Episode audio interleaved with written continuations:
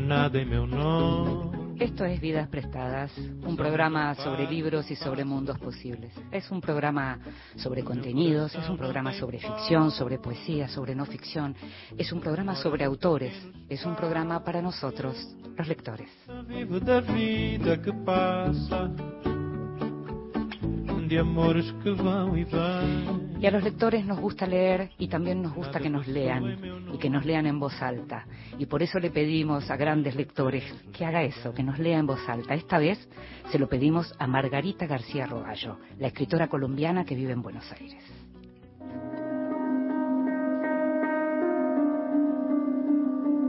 En voz alta, cuentos breves, poesía, lecturas para compartir. Había una señora que se llamaba Julia y era amiga de todos los mentirosos. Como los quería mucho, para que los mentirosos se pusieran contentos, contaba grandes mentiras ella también. Y todos estaban contentos. Y aunque esa señora que se llamaba Julia se murió, los mentirosos que son amigos suyos dicen ahora, vamos a encontrarnos con Julia esta tarde para charlar un rato. La señora Julia de Eve Uhart. Escuchábamos a Margarita García Roballo leyendo este pequeño breve cuento de Eve Ward y, y, te decía que Margarita es colombiana y vive en Buenos Aires, es autora de las novelas Hasta que pase un huracán, Lo que no aprendí, Tiempo muerto, Educación sexual, tiene libros de cuentos como Cosas peores que ganó el premio Casa de las Américas en el 2014, es autora de libros de relatos cortos y tiene un libro precioso de ensayos que se llama Primera Persona. Estás escuchando Vidas Prestadas con Inde Pomeráñez.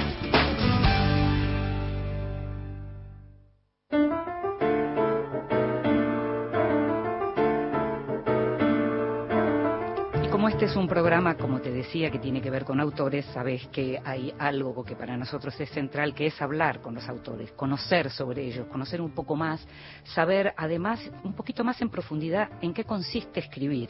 Eso intentamos desde Vidas Prestadas, este programa que estamos haciendo en vivo a partir de que se inició la pandemia, pero las entrevistas las estamos haciendo unos días antes, en este caso un par de semanas antes. Hablamos con Pilar Quintana, que es nuestra invitada de hoy, una escritora colombiana, igual que Margarita García Roballo, eh, que ahora está viviendo en Bogotá, pero que nació en Cali en 1972. Y la llamamos porque leímos, leí La perra, una novela breve, pero tremenda, que me dejó muy impactada. Es un título muy provocativo, La perra, eh, y es una novela hipnótica de 100 páginas que te súper, súper, súper recomiendo y que cuenta una historia principal, pero que hay muchísimas historias que podrían dar para muchas más novelas. Eh, es una historia que tiene que ver con el tema de la maternidad y, de hecho, Vos sabés que Pilar Quintana la escribió luego de ser madre, ya era grande cuando decidió ser madre, y mientras amamantaba a su hijo tomaba notas para esta novela en el celular, de eso estuvimos conversando. La novela es una novela que transcurre en la selva, en el Pacífico, ella vivió en la selva, precisamente en el Pacífico, y es una novela que tiene que ver con la maternidad porque Damaris, la protagonista, no puede tener hijos. Y la novela arranca cuando ella se queda con una perrita que le ofrece una vecina y empieza a criar esa perrita y empieza luego una especie de competencia porque esa perrita se le escapa y cada tanto queda preñada. Bueno, esta es una novela muy, como te digo, realmente que me dejó muy impactada y al mismo tiempo hace muy poco publicaron Caperucita se come al lobo, un libro de cuentos de Pilar Quintana, que es un conjunto de relatos sobre el deseo y la violencia. Te invito a que escuches la primera parte de la conversación con Pilar Quintana. Bueno, Pilar, gracias por recibirnos, por atendernos, por darnos esta oportunidad de conversar con vos. ¿eh? No, a vos, muchísimas gracias por esta invitación. Estoy muy contenta de estar acá. ¿Estás en Bogotá en este momento? Estoy en Bogotá en este momento, sí. Estás viviendo en Bogotá, lo que uno se entera una vez que leyó La perra y que se fascinó, como es mi caso, que se fascinó con la novela y con la historia y con el escenario del, del Pacífico colombiano, es que viviste en un lugar así, muy parecido al que describiste en La perra, durante nueve años, entre los 30 y los 39 años, ¿verdad? Exactamente, viví nueve años en, en un lugar muy, muy parecido al de la perra. Yo no quise darle nombre porque al ficcionarlo le hice cambios, entonces no quise ponerle el nombre, pero está, está muy basado en ese lugar y era un lugar que queda a una hora en lancha rápida de la ciudad más cercana que se llama Buenaventura, que es el puerto más grande de Colombia sobre el Océano Pacífico pero igual todo el Pacífico es una región que está bastante aislada del resto del país. Mm. Vos, vos hablas en algún momento, los personajes en, La Perra son negros, en algún momento en algunas entrevistas vos hablas del racismo estructural en Colombia, en algún lugar dijiste que en una tierra donde los negros no son dueños de, la tierra que han habitado por cientos de años. ¿Ese era un tema que te preocupaba y sobre el que querías escribir? Em, yo creo que, yo creo que, no, yo quería contar la historia de una mujer em, contra los elementos. Quería ser el viejo y el mar, solo que la señora y la selva, ¿verdad? Ah, eh, eso era lo que yo quería hacer. Pero, pero ah, una de las preguntas fundamentales que me hice para empezar a escribir es, bueno, ¿y quién es mi personaje? Mi personaje va a ser una mestiza del interior de Colombia, llegada a esa costa, mm. o, quién va a ser. Y ese, ese, personaje de la mestiza pues era más cercano a mí, pero mm no me permitía contar la historia que yo quería, porque una mestiza del interior del país tiene oportunidades, puede volver a la ciudad, puede hacerse tratamientos de fertilidad y no está sola contra la naturaleza. En cambio, una mujer negra nacida pobre en el Pacífico colombiano está sola contra el medio ambiente. Entonces, ahí me di cuenta que yo tenía que contar una historia donde la personaje iba a ser negra y los personajes alrededor iban a ser negros. Entonces, entonces sí que ahí empecé a pensar que tenía que señalar, que señalar el racismo, que tenía que ponerlo en escena, retratarlo. No sé tanto si hacer una denuncia, pero sí, pero sí ponerlo en escena. Una de las cosas que pasa con La perra, que es una novela muy breve, es que es una novela, yo la describí como muy frondosa, en el sentido de que es una novela en donde hay muchas novelas posibles. Estamos hablando justamente de esto que tiene que ver con la idea del racismo estructural.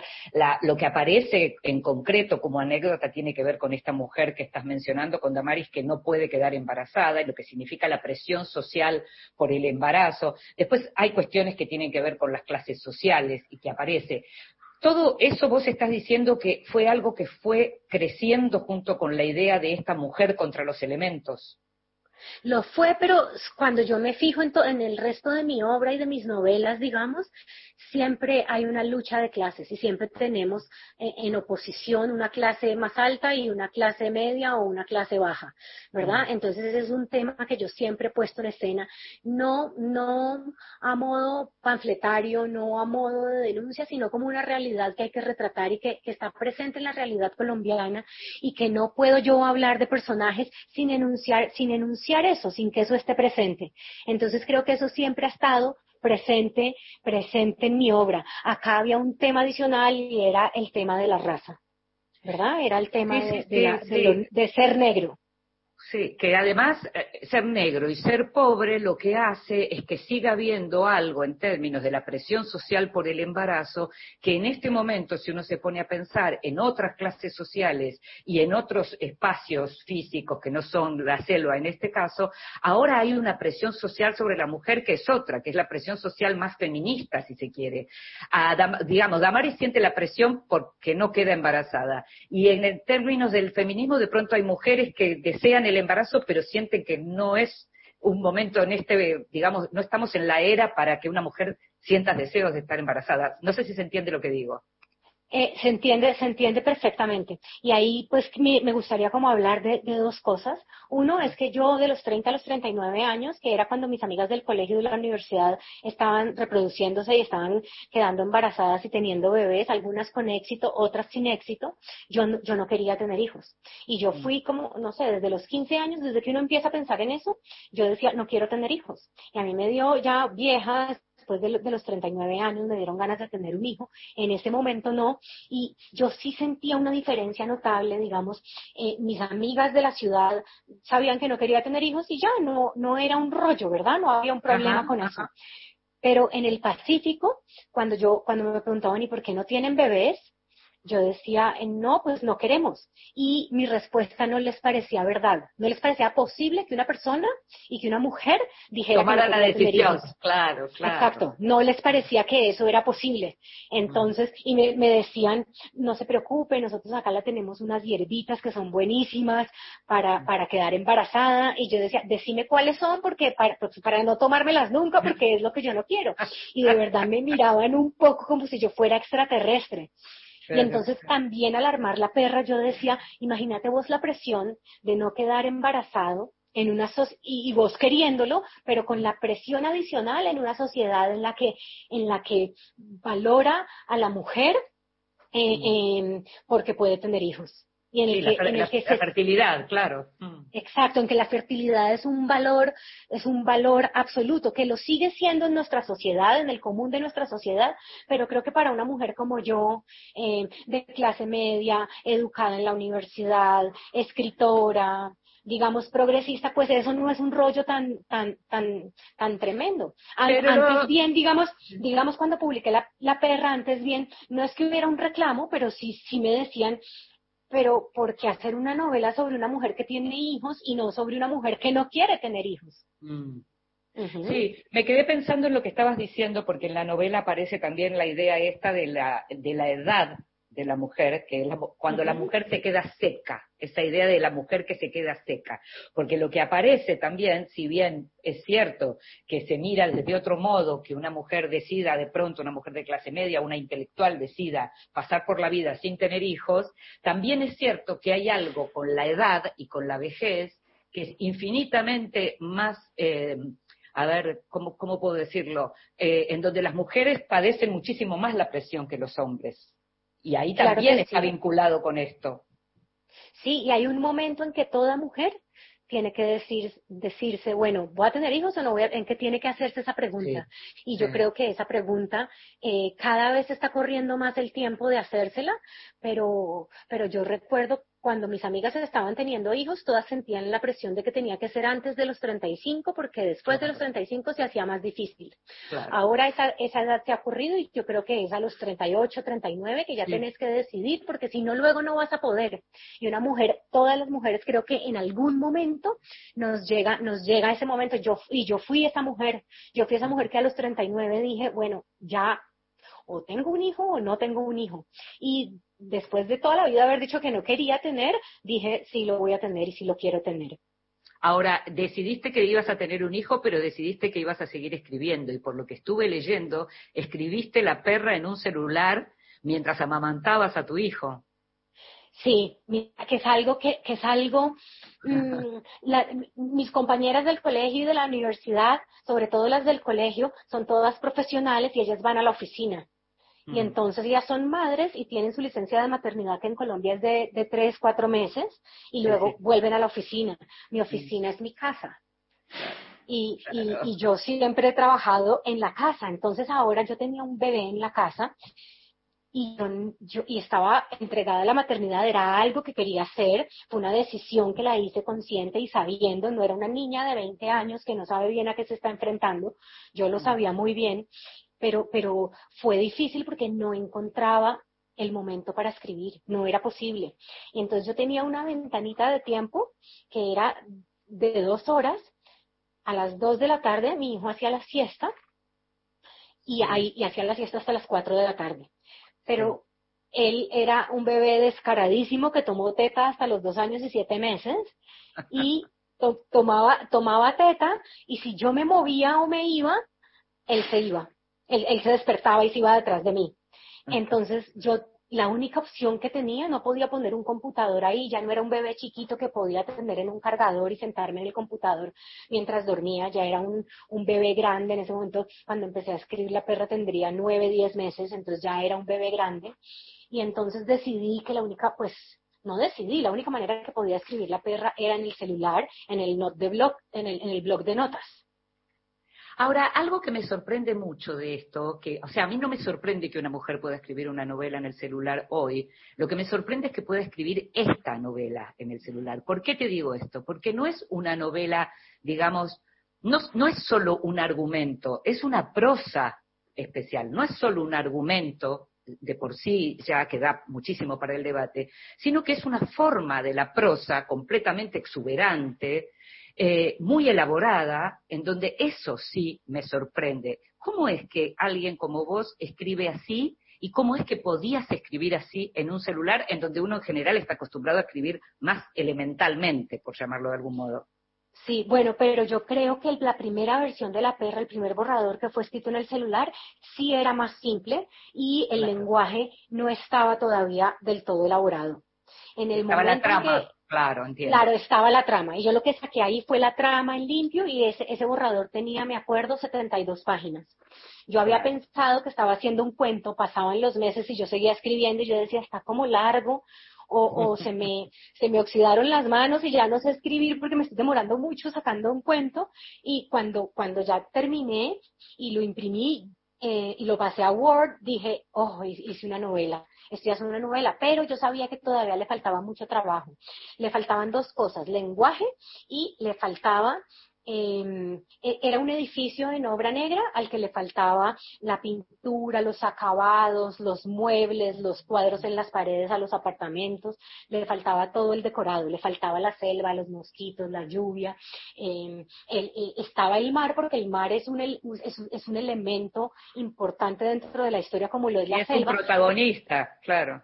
Claro, el mar y la selva son protagonistas, entonces estaban, pero todavía no estaba creada la atmósfera, la atmósfera que, que, que está después en la perra. Eso lo hice en el trabajo de reescritura.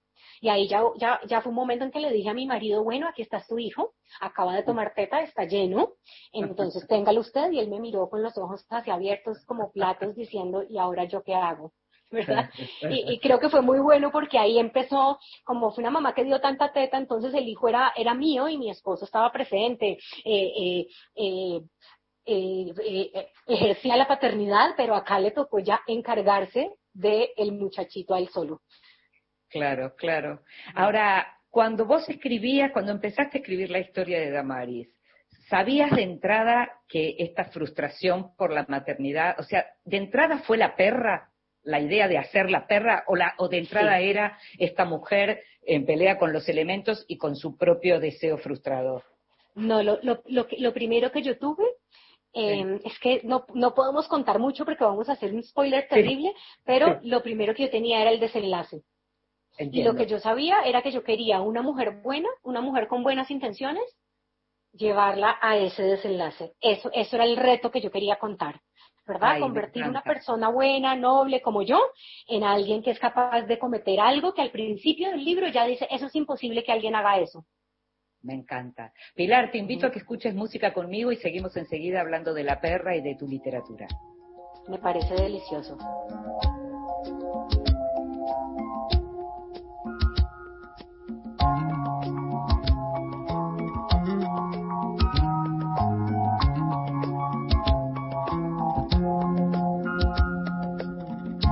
See the crystal raindrops fall, and the beauty of it all is when the sun comes shining through.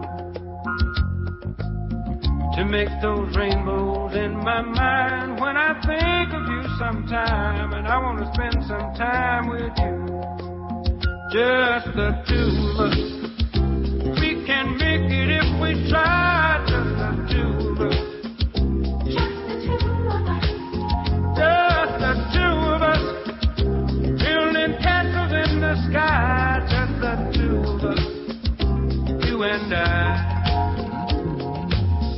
We look for love, no time for tears. Wasted water's all that is, and it don't make no flowers grow. Good things might come to those who wait, but not for those who wait too late. We gotta go for all we know. Just the two of us We can make it if we try, just the two of us.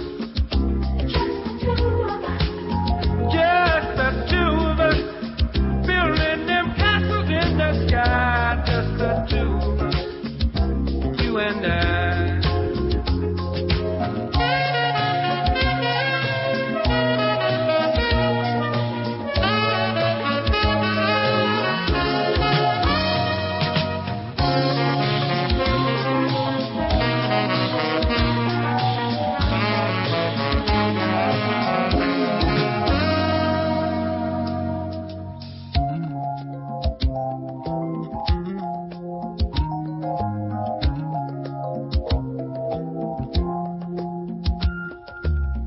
I hear the crystal raindrops fall on the window down the hall, and it becomes the morning dew.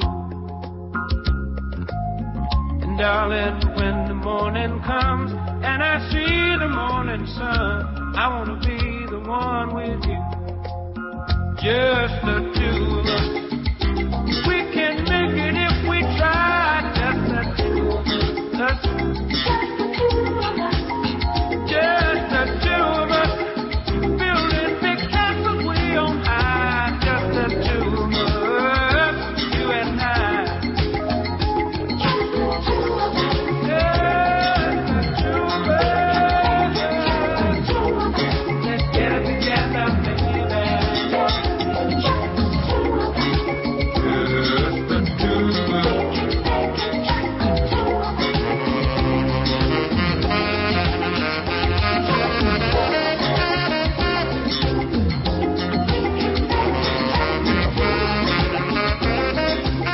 The.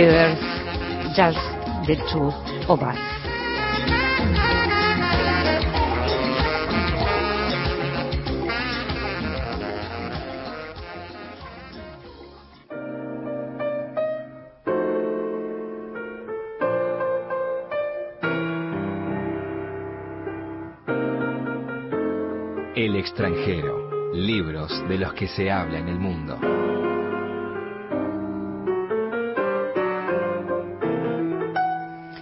Imaginas que en el mundo salen muchos libros, aparecen muchos libros. Cuando me toca elegir, busco aquello que realmente me interesa. Voy a aquello que realmente digo, chau, esto me lo leería todo. Y en este caso se trata de un libro que se llama No, no se lo digas a nadie, de Patrick Radden Keefe, que es, me- no es No se lo digas a nadie, es No digas nada, de Patrick Radden Keefe, de Reservoir Books, salió recién ahora la versión en español y que cuenta un episodio real, que es un libro periodístico que cuenta un episodio real, que es el del asesinato de una mujer eh, en Irlanda del Norte, en Belfast, en diciembre de 1972. La mujer tenía 38 años y 10 hijos, la mayor tenía 15 años, los más chicos eran mellizos de 6.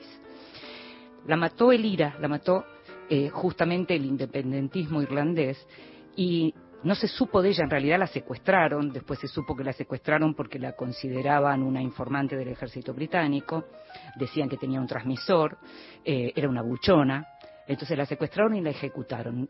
De todo esto se fue sabiendo con el tiempo, porque incluso hubo eh, miembros del IRA que declararon justamente haberla secuestrado y a quien acusaron en realidad de haber de- ordenado esta muerte es justamente uno de los símbolos de los acuerdos de paz de- en- entre eh, los norirlandeses y los británicos, que es Jerry Adams, quien niega haber pertenecido al IRA, pero quien fue acusado de ser el que ordenó el secuestro de esta mujer, Jean McConville, eh, y la ejecución de ella por esto de ser informante.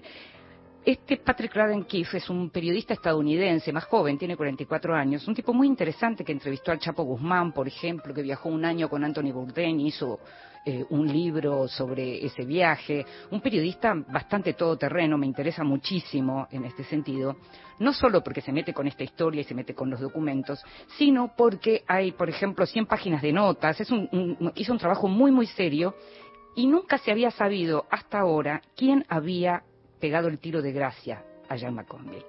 Aparentemente, por lo que dicen en este libro, eso sí se dice. Por este caso fue que el propio Jerry Adams estuvo preso en el año 2014 cuando se reactivó la causa. Es una, un libro que particularmente me interesa, eh, que se llama No digas nada. El autor, como te decía, es Patrick Radden Keefe y ojalá lo traigan, ojalá lo traigan a la Argentina y lo podamos leer y si no lo buscaremos en ebook.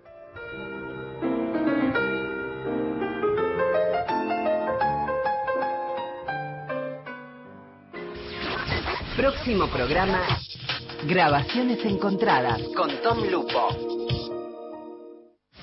La radio pública tiene idoneidad. Ahora, Nacional, en todo el país. 12 de la noche, 27 minutos. País de mujeres. Una cantora que pretende reflejar en su canto todo lo que sueñan los poetas y los músicos del continente. Radio de leyendas. Con la gritando descansada de la patria, os proclamo, antes que el pueblo os vote, el 11 de noviembre, presidente de todos los argentinos. Nacional. La radio pública. El aire nuestro de cada día. Continuamos en Vidas Prestadas.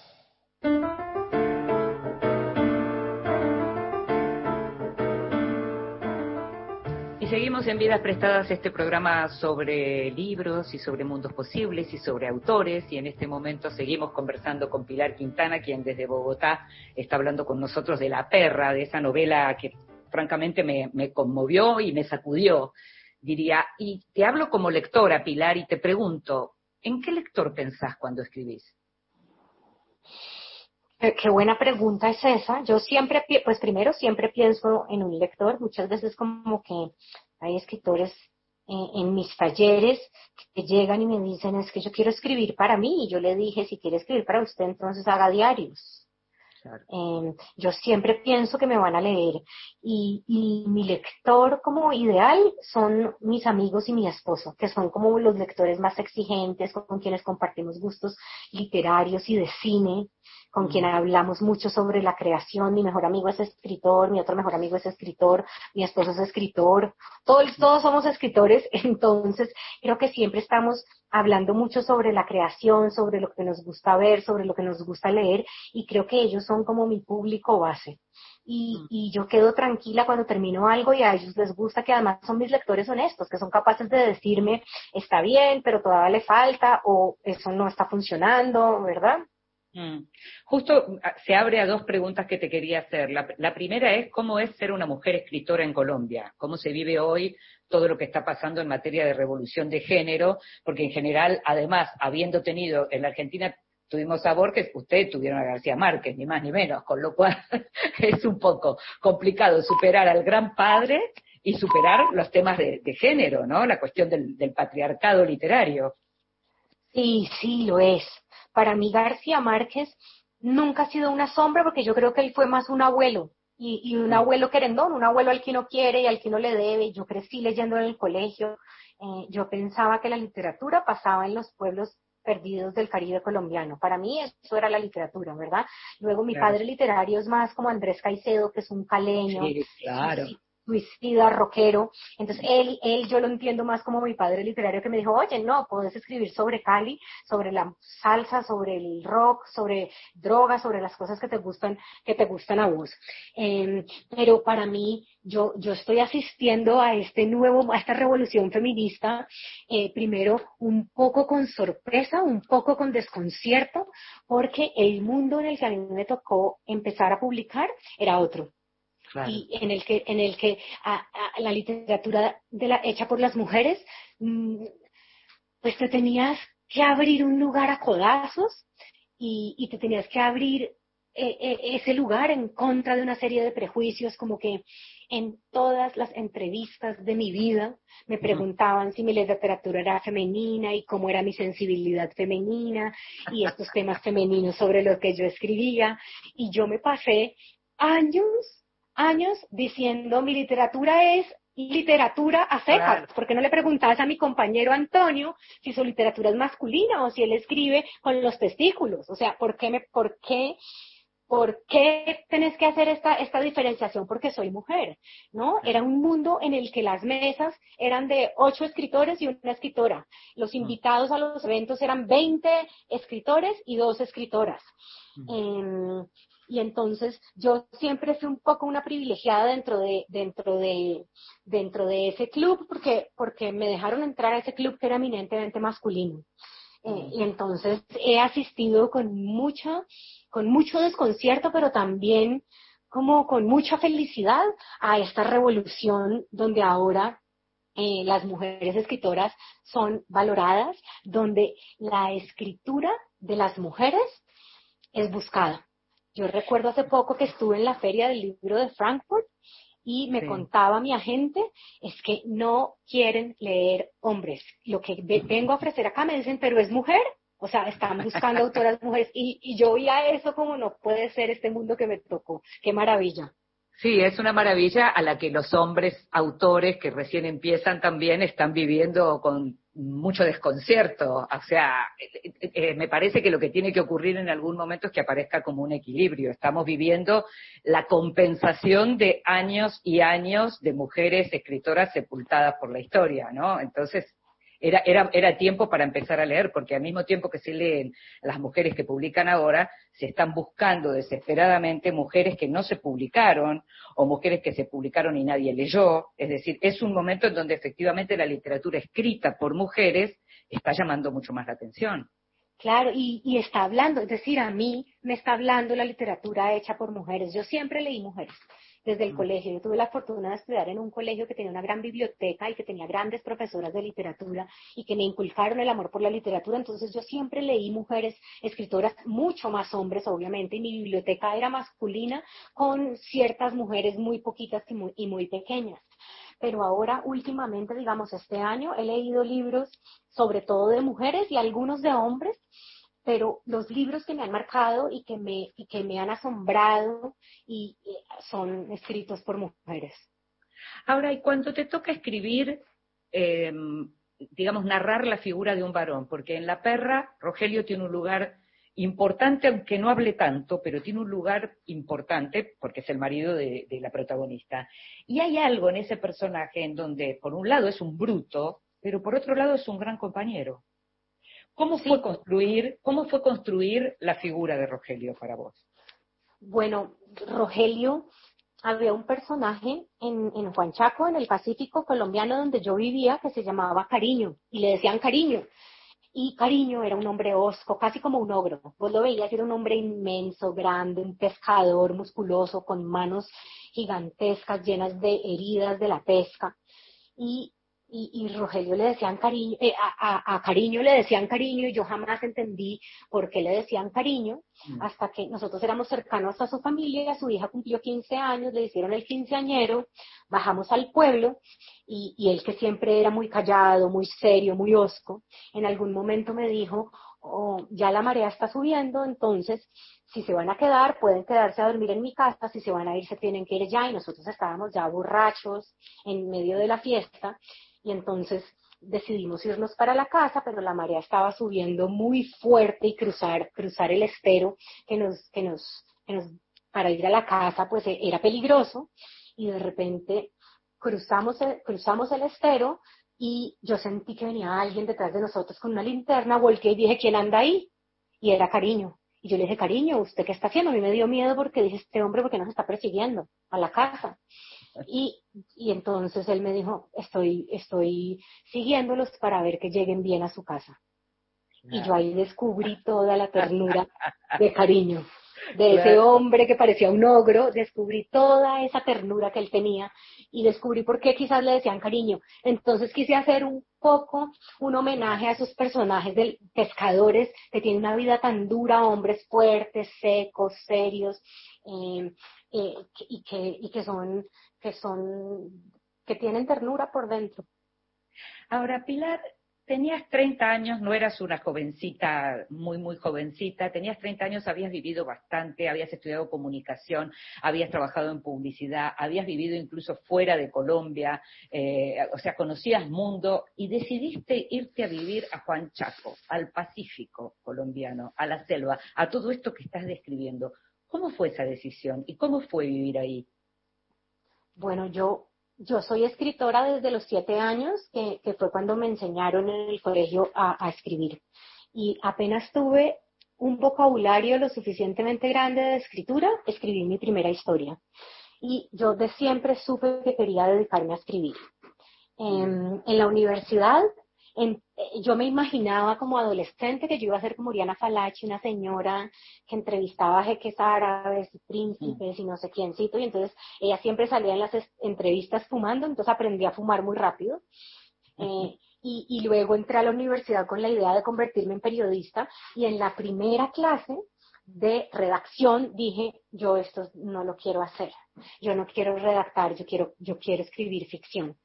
Entonces empecé a dedicarme a la ficción, pero pues uno no puede salir de la universidad a publicar libros, pues porque pues, tus libros no van a ser buenos en ese momento, nadie te va a creer, de eso no se puede vivir. Entonces me dediqué a escribir libretos para televisión.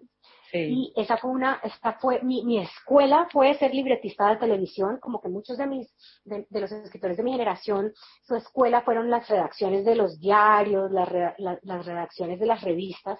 La mía fue la escritura de guiones, de libretos de televisión. Em, pero fue la época de mi vida donde más páginas he escrito, pero menos páginas para mí, menos páginas de lo que yo quería hacer. Escribía para un gran público, eh, pero con ciertas restricciones de censura, porque el horario era familiar, entonces los personajes tenían que actuar de cierta manera, bueno. Y yo decidí, yo decidí renunciar a ese trabajo, irme, yo estudié en Bogotá, pero yo soy de Cali, de, de volverme a Cali y tener, conseguirme un trabajo de oficina que me permitiera por la noche llegar a mi casa a, a, escribir.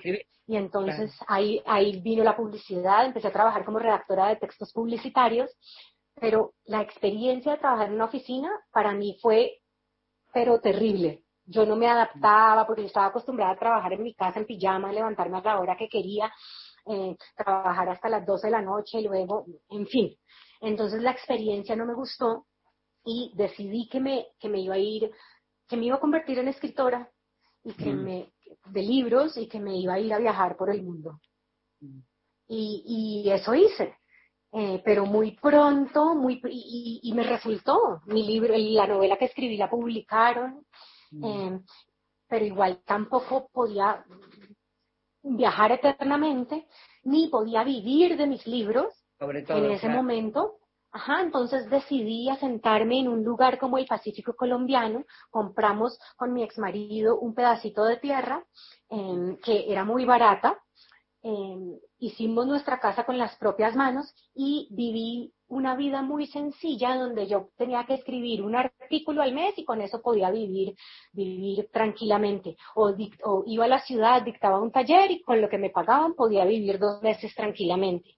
Entonces creo que en parte em, eh, la experiencia fue en parte para poder costearme la vida de escritora y también porque mm, quería vivir con intensidad, o sea, quería, quería agarrar la tierra con mis manos y hacer mi casa con mis propias manos. Claro, eso mientras te escucho pienso, claro, de esa manera vos em, podías vivir como escritora, pero también tenías la suficiente eh, eh, experiencia y aventura, si se quiere, como para completar una, una, una vida de escritora. En definitiva, tener materiales, tener cosas incluso bien diferentes. Vos venís de Cali, eh, viviste en Bogotá, eras una chica urbana y esta experiencia de tantos años y con una vida tan diferente, evidentemente te da capacidad para escribir otro tipo de cosas también, ¿no? También, y lo que pasa es que yo tuve una vida muy protegida. Cali es una ciudad que parece muy liberal porque, porque es una ciudad de la, es la ciudad de la salsa, de tierra caliente, del baile, pero la sociedad en la que yo crecí es tremendamente conservadora. y es una, es una ciudad que castiga a los que no son apropiados para esa ciudad, a los que no se... En Cali todo el mundo se viste de cierta manera eh, tenés que opinar de, de, cierta manera. Y yo siempre me sentí, me sentía inapropiada en Cali, ¿verdad? Entonces también fue un acto como de rebeldía de decir voy a hacer mi vida y no voy a seguir lo que me dijeron que tenía que ser ni en el colegio, ni en mi familia, ni en mi barrio, ni, ni en la sociedad caleña a la que pertenezco. Mm, entiendo. Recién te decía que había otra cosa que habías dicho y que me disparaba una pregunta y es porque enseñás a escribir. ¿Y cómo es enseñar a escribir? Mencionabas que aquellos que van y dicen yo quiero escribir para mí, les aconsejas que escriban diarios. Eh, yo suelo decir que cuando uno, cuando la gente viene y me dice quiero escribir un libro, lo primero que yo suelo decirles es que piensen si ese libro es necesario, si, hay alguien esperando ese libro, si ese libro no se escribió ya o si hay un lector para ese libro. ¿Vos, cómo, cómo es eso de enseñar a escribir? Sí, bueno, yo también soy, yo también soy de la opinión y es que si vos podés vivir de otra cosa que no sea escribir, mejor viví de eso. Mm. Eh, casi como que si no puedes escribir y te vas a suicidar, bueno, sí, sí, tenés que ser escritor, porque pienso que es una carrera muy difícil de la que muy muy pocas personas llegan a vivir de eso. Uno puede ser un abogado y un abogado mediocre y comprarse con eso una casa, enviar a los hijos a la universidad, sostener una familia. Vos puedes ser el mejor escritor de tu generación y igual te toca ser profesor universitario o dictar talleres o, o no sé, vender la lotería en la esquina porque es, es, probable que aún siendo el mejor de tu generación no alcances a vivir de eso.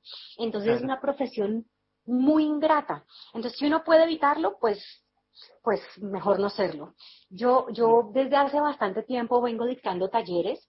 Eh, en los últimos dos años no, no lo he hecho porque he estado dedicada como a una novela, pero eh, los últimos talleres que doy son en una librería en Bogotá que se llama Lubina y me gusta mucho porque algunas de las personas que van a mi taller pretenden convertirse en escritores, pero generalmente todos tienen otra profesión y van al taller porque quieren, porque les gusta em, escribir y quieren aventurarse, como no sé, como yo que si me dan ganas de ir a una clase de pintura porque me gusta y porque quiero explorar esa faceta artística.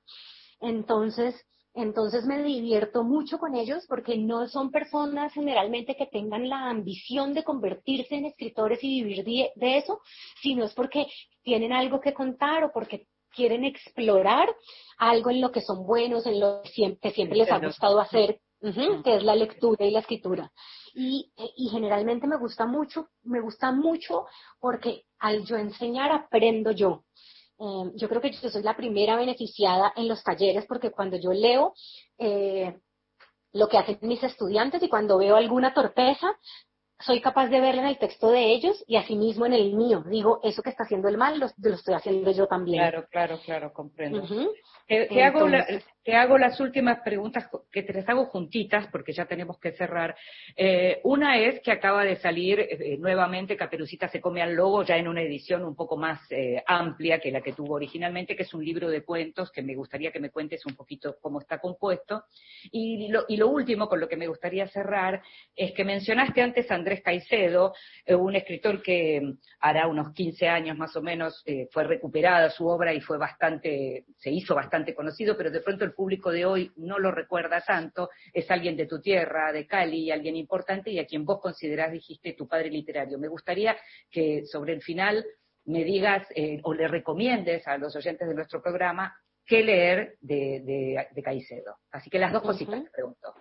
Por Caperucita y por Caicedo. Sí. Bueno, bueno, Caperucita fue un libro que se publicó en Chile en el 2012 y también circuló en Argentina. Yo estuve en ese momento en, en, Buenos Aires y eh, Eterna Cadencia lo distribuyó y ahora se reeditó en Colombia. La edición original tenía seis cuentos, todos con los atravesados por un, un, eje temático que es el sexo y la violencia.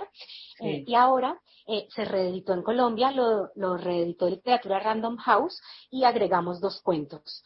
Eh, mm. Uno de los cuentos fue escrito en la misma época de los seis cuentos primeros y el otro cuento es más nuevo, es, es, es, más reciente, pero está atravesado también por, por el tema de, eh, de las relaciones de parejas, de, del deseo, de, de la seducción no normada.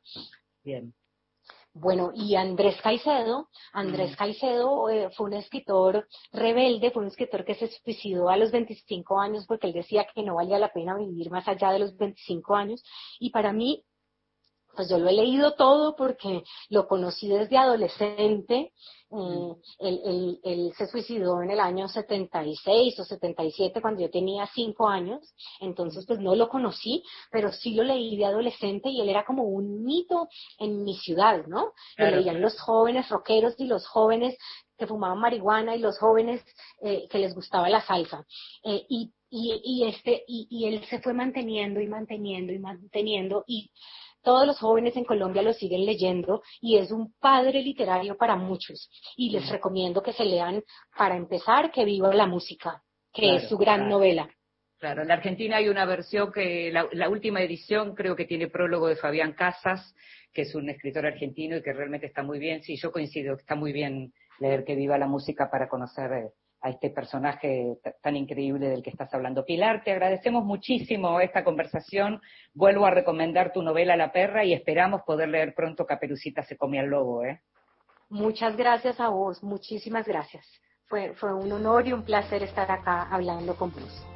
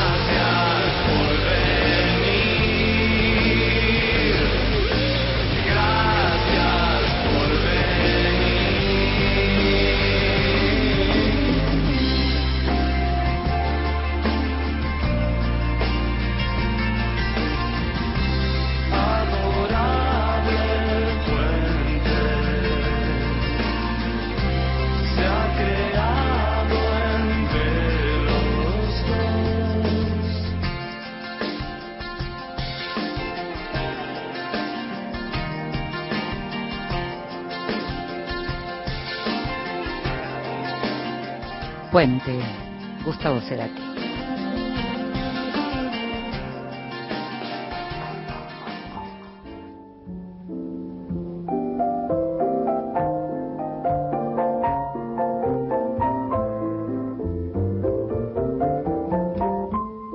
Mesita de Luz.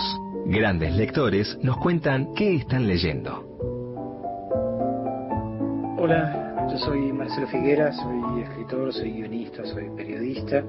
Y en estos últimos días lo que he estado leyendo, en primer lugar, lo que leí este, con mucha rapidez, pero sobre todo con mucha voracidad, fue La novia de Sandro, esta edición de textos de Camila Sosa Villada, creo yo que, que sobre todo, digo, más allá del disfrute de la lectura, este, el disfrute ulterior que produce es el hecho de que le confirma a uno que la escritora de las malas no es una escritora simplemente de un solo este libro afortunado, ¿no? Uno siempre se pregunta, ¿no? Con un con una, una primera novela maravillosa eh, existe la posibilidad de que haya sido un disparo en la noche y que después eso no, no se repita. Digo, creo que esto claramente no, no es este caso. Creo que si la novia de Sandro hace algo, más allá de que los textos hayan sido concebidos en su mayoría antes de, de las malas, eh, insisto, según tengo entendido, yo creo que, que demuestra que, que, es una escritora este, maravillosa y que llegó para,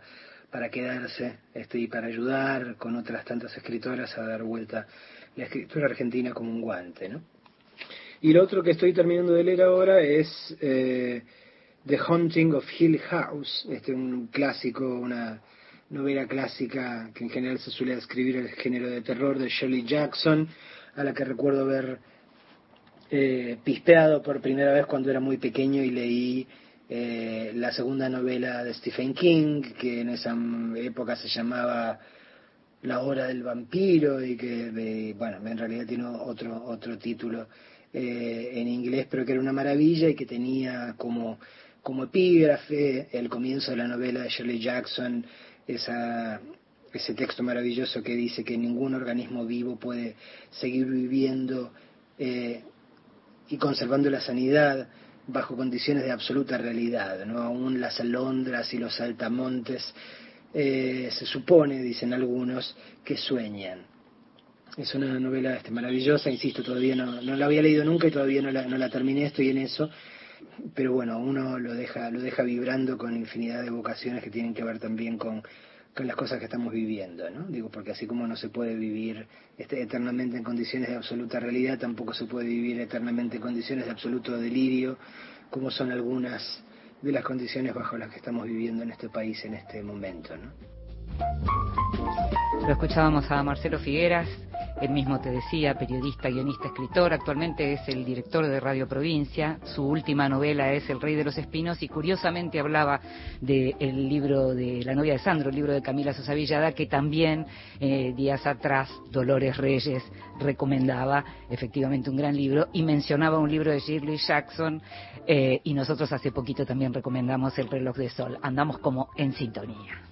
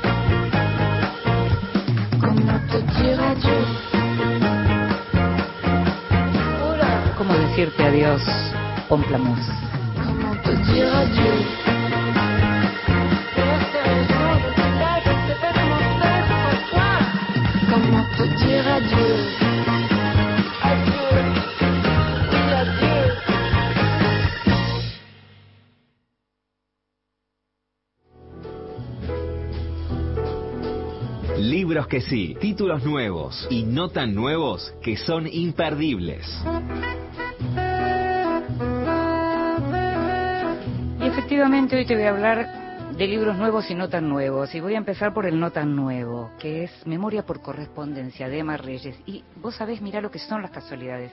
Tuvimos una entrevistada colombiana, Pilar Quintana, nos leyó en voz alta otra escritora colombiana, Margarita García Roballo, y andás a ver qué pasó por mi cabeza que elegí el libro de Emma Reyes, Memoria por Correspondencia, que es un libro que salió ya hace algunos años para leerte otra autora colombiana, en este caso en realidad una artista, una, artista plástica eh, conocida, pero que tiene este libro que se llama Memorias por Correspondencia, que es algo tan extraordinario y tan distinto y que creo que no es lo suficientemente conocido.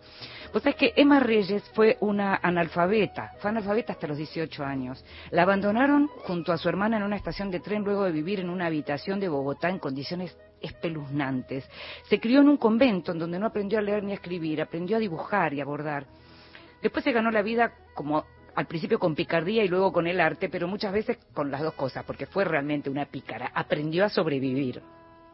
Recorrió Latinoamérica por tierra, tuvo un primer esposo colombiano con el que se casó en Uruguay, se dice que tuvo con él un bebé que fue asesinado por guerrilleros en Paraguay, tuvo un segundo marido médico y francés. Sus primeros materiales para pintar se los regaló en Buenos Aires Raúl Soldi. Su obra se hizo conocida en París, en donde estuvo décadas y donde a los 84 se murió. Y nos dejó un libro que es un libro absolutamente maravilloso, porque es una historia de sordidez y desamparo, de algún modo con final feliz, porque nos termina contando todo esto. El prólogo es de Leila Guerriero, y en realidad esto llegó a ser un libro porque ella le escribió una vez una, una carta a su amigo el escritor colombiano Germán Arciniegas y él, y parece que también eh, García Márquez, la convencieron para que contara por escrito su infancia.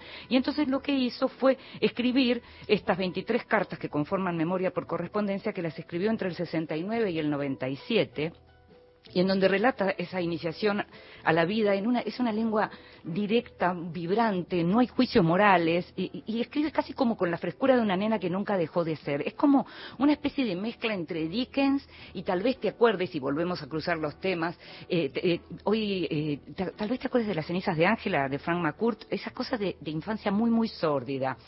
Encima, como si faltaran intereses, eh, digamos, para, para pensar en Emma Reyes y en este libro, se dice que Emma pudo ser hija o nieta extramatrimonial de un expresidente colombiano, de Rafael Reyes. Ella no quiso que las cartas se conocieran mientras vivía, entonces pidió que se publicaran diez años después de su muerte. Este libro fue publicado por Edasa y te aseguro que es un libro diferente, muy conmovedor, que en cuanto lo empezás no podés dejarlo y como te decía tiene el prólogo de Leila Guerriero. Y el libro sí más nuevo, se llama El último Falcon sobre la Tierra, no tiene nada que ver con la última dictadura. Lo escribió Juan Ignacio Pisano, lo publicó Baltasar Editora, una editorial santafesina. El libro quedó en la lista corta del premio Filba Medife, o sea, los últimos cinco títulos. Es un título importante y un libro muy poco conocido, que realmente vale la pena ser conocido. Es una novela breve e intensa y te digo que te va a sorprender porque es como una especie de distopía por un lado, pero en el momento que estamos viviendo, como decía Figueras recién, que vivimos en el medio del delirio, las distopías ya son como una especie de realismo durísimo.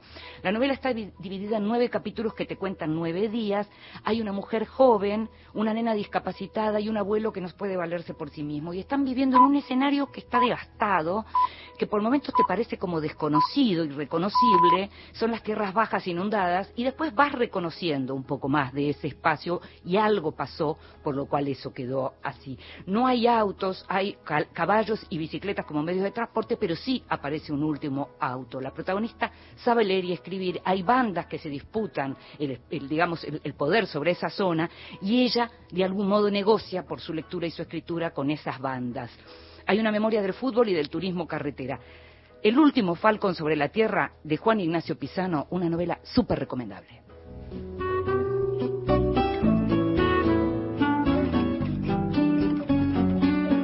Y nos vamos. Esto fue Vidas Prestadas en la operación técnica. Estuvo Víctor Pugliese en la producción, consiguiendo todo y más. Gustavo Kogan. Me llamo Inde Pomeraniec. Nos estamos escuchando. Chao. No